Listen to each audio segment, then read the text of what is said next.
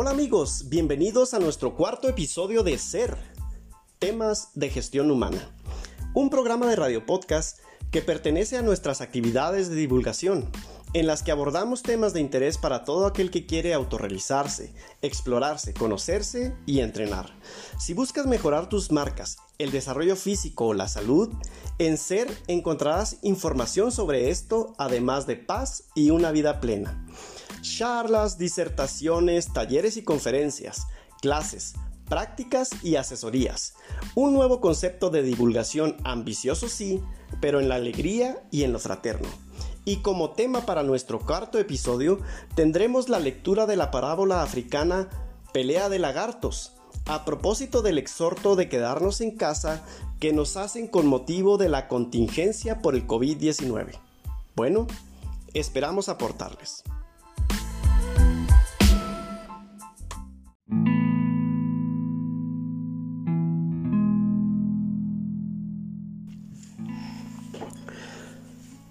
La pelea de dos lagartos.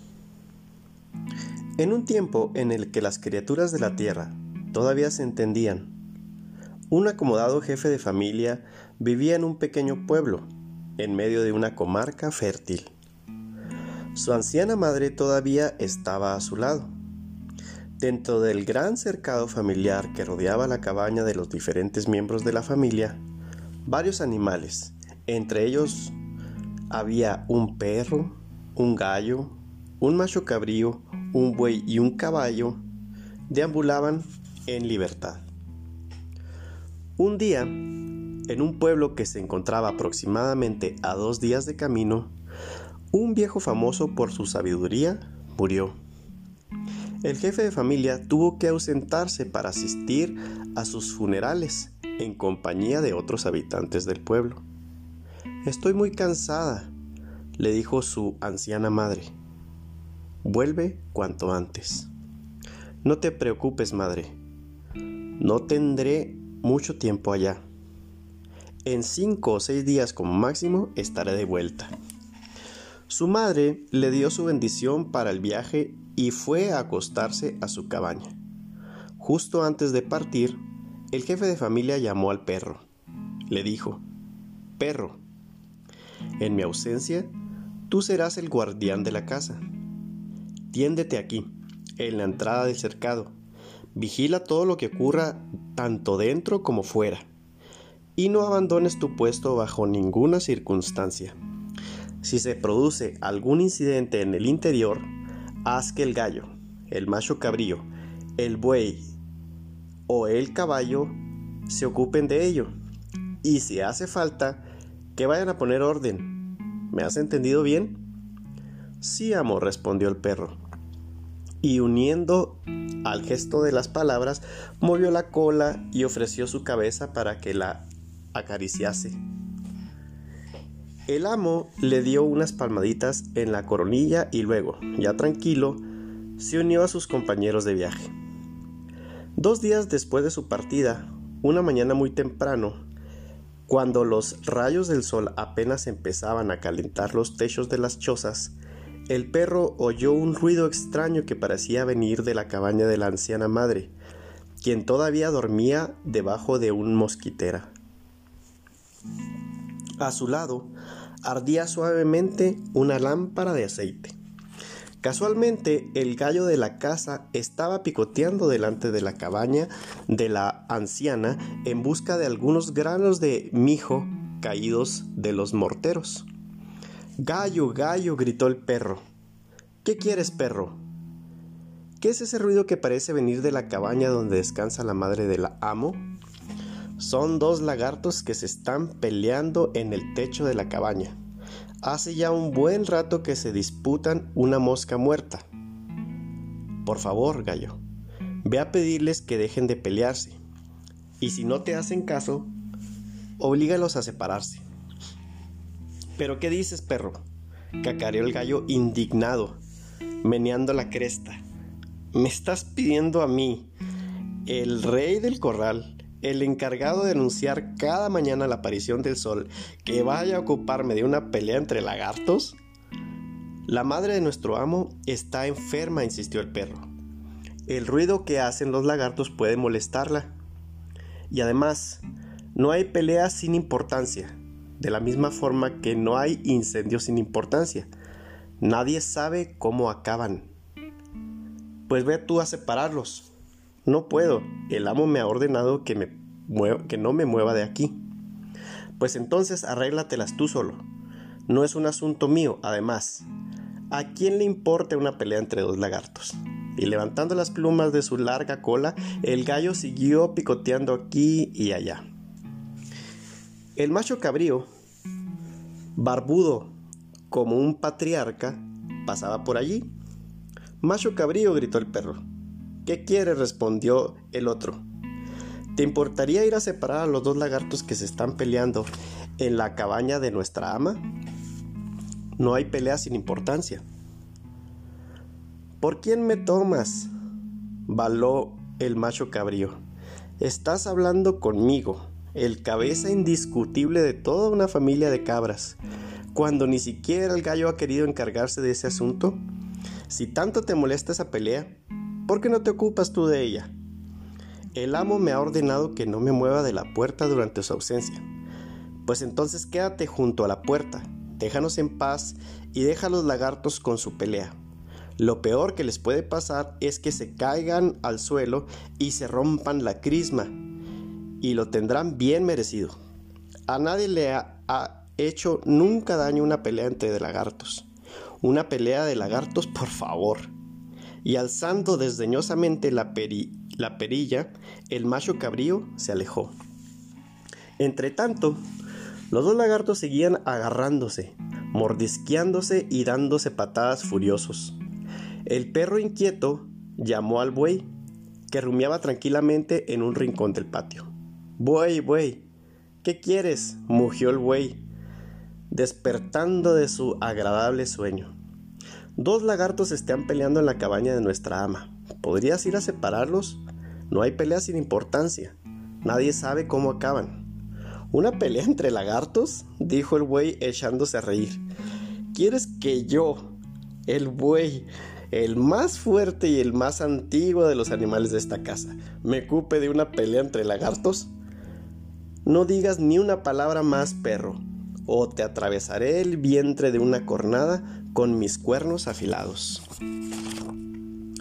El perro agachó las orejas y se cayó. Los lagartos, escupiéndose cada vez más, seguían peleándose con furia. Al ver pasar al caballo, el perro hizo un último intento. Caballo, caballo. ¿Qué pasa, perro? ¿Podrías ir a separar a los dos lagartos que se están peleando por una mosca muerta en la cabaña de la anciana madre? Como bien sabes, no hay pelea sin importancia. De verdad, perro, relinchó el caballo. Tienes muy mala opinión de mí. Aun cuando el gallo, el castrón y el buey se han negado a ocuparse de este ridículo asunto, tú quieres que yo, el más noble de los animales, un pura sangre consagrado exclusivamente a competir, me ocupe de eso? A mí qué me importa una pelea entre lagartos por una mosca muerta. ¿Por qué no vas tú? No puedo, respondió el perro pues me han ordenado no moverme de aquí. Pues quédate ahí y déjanos en paz. Una riña entre lagartos nunca ha molestado a nadie, y sacudiendo sus crines, el caballo se alejó. Desamparado y sin saber qué hacer, el perro se cayó. Con las orejas gachas y el hocico apoyado en las patas delanteras, observaba con tristeza el patio, donde todos paseaban o descansaban sin preocuparse de nada. Pero resulta que nuestros dos lagartos, de tanto retorcerse, resbalaron del techo y cayeron sobre la lámpara de aceite. La mecha encendida salió de la lámpara y rozó la mosquitera. La mosquitera prendió y pronto la, la cama estuvo envuelta en llamas. La anciana madre pidió auxilio se oyeron gritos en todo el cercado. La gente acudió, sacaron de allí a la pobre mujer y después de tirar varias calabazas llenas de agua sobre la cama, consiguieron acabar el fuego. Por desgracia, la pobre anciana tenía graves quemaduras. Todavía respiraba, pero su vida pendía de un hilo. Llamaron a toda prisa al curandero del pueblo, quien examinó a la enferma y sacudió la cabeza. Hay que cubrir las quemaduras con sangre de pollo, dijo. Traedme un pollo, lo sacrificaré y pronunciaré sobre él las palabras rituales. Después preparad un caldo con sus restos y dádselo a beber a la enferma. Casualmente hay un gallo en el patio, exclamó alguien. Salieron corriendo y dieron caza al gallo que revoloteaba en todas direcciones, batiendo las alas y profiriendo alaridos de protesta. Fue en vano. Enseguida lo atraparon, lo agarraron por las patas y lo sacaron del corral para sacrificarlo. Al pasar delante del perro, cogido por las patas, con la cabeza balanceándose y la voz ronca de tanto gritar, el gallo gimió. Ay, perro, si me hubiera ocupado de esas peleas entre los lagartos, ahora resulta que voy a pagarlo con mi vida. Pues sí, respondió el perro. Ya te dije que no hay peleas sin importancia. Si me hubieras hecho caso, ahora no estarías así. Tras sacrificar el al gallo, cubrieron las quemaduras de la enferma con su sangre y después prepararon un buen caldo de pollo. Alguien arrojó los huesos al perro. Pobre gallo, pensó el perro. Si hubieras querido hacer de tu autoridad para detener esa pelea, ahora tus huesos no serían mi cena. Por desgracia, antes de haber podido beber un sorbo del caldo, la anciana madre, que estaba herida de muerte, exhaló su último suspiro. Mientras todos se lamentaban dentro de la casa, un hombre fue a buscar el pura sangre y la silla y ordenó a un chico acostumbrado a las carreras de caballos que lo montara.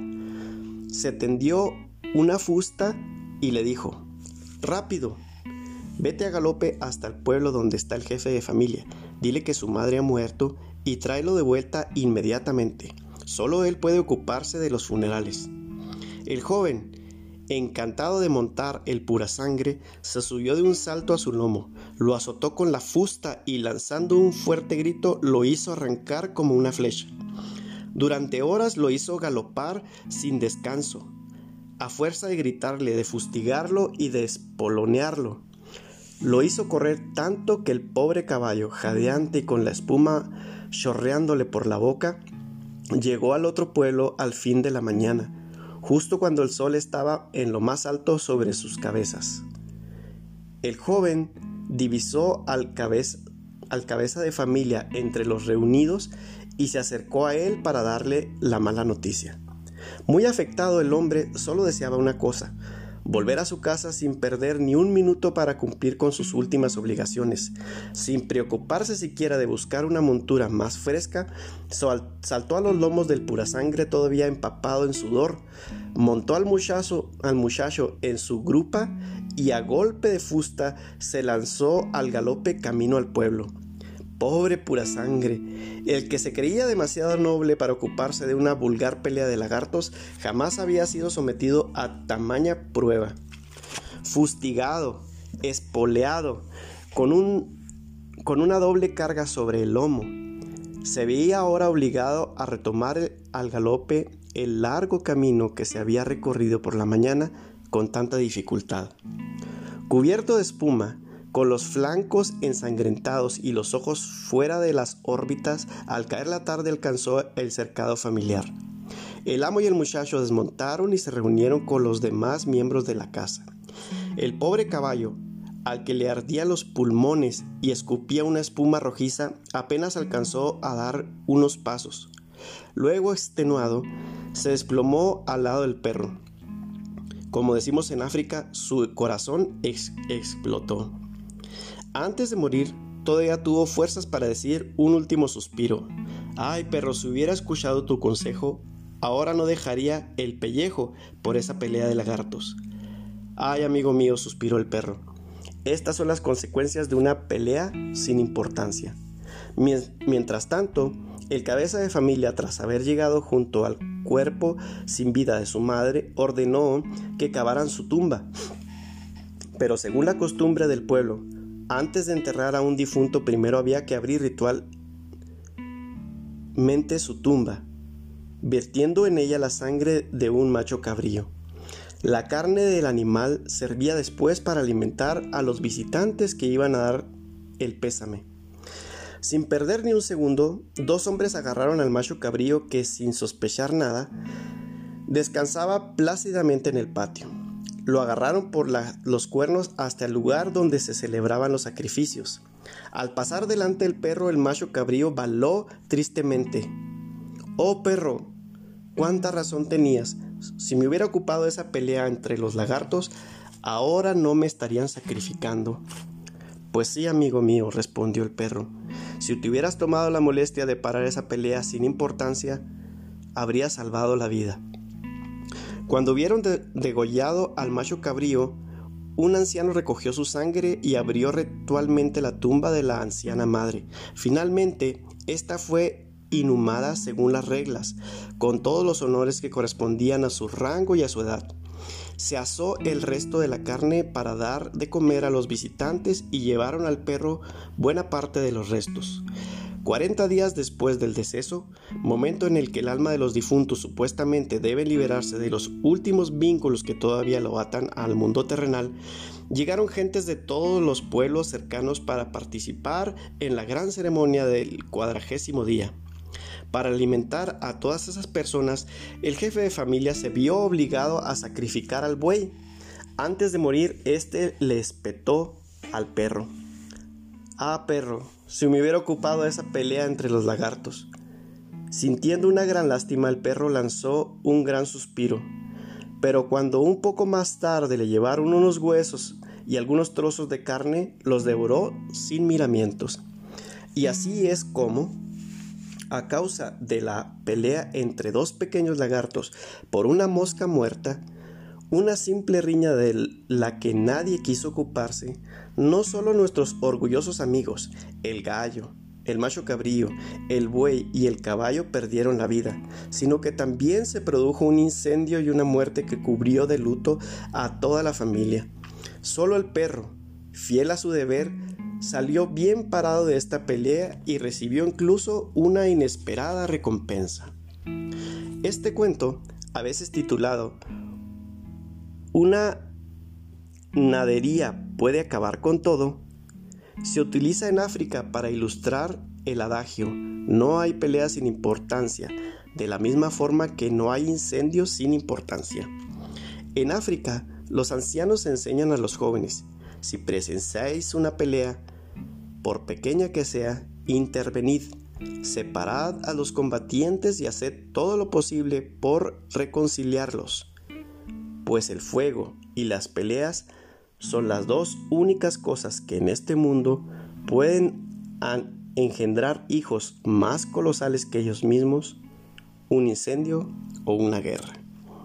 En octubre de 1969, Amadou Ampate Ba utilizó este cuento de forma muy resumida en el Consejo Ejecutivo de la UNESCO a propósito del conflicto árabe-israelí para concienciar sobre los peligros potenciales de una situación como aquella.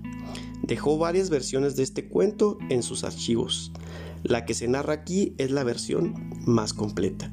Y yo hoy se los cuento porque recordé este cuento debido a los llamados que nos hacen de todas las organizaciones, la Organización Mundial de la Salud, el Gobierno de México y los demás gobiernos del mundo, a toda la población que estamos implicadas en la contingencia por el COVID-19, que nos instan a quedarnos en casa y que muchas de las personas no hacemos el caso debido.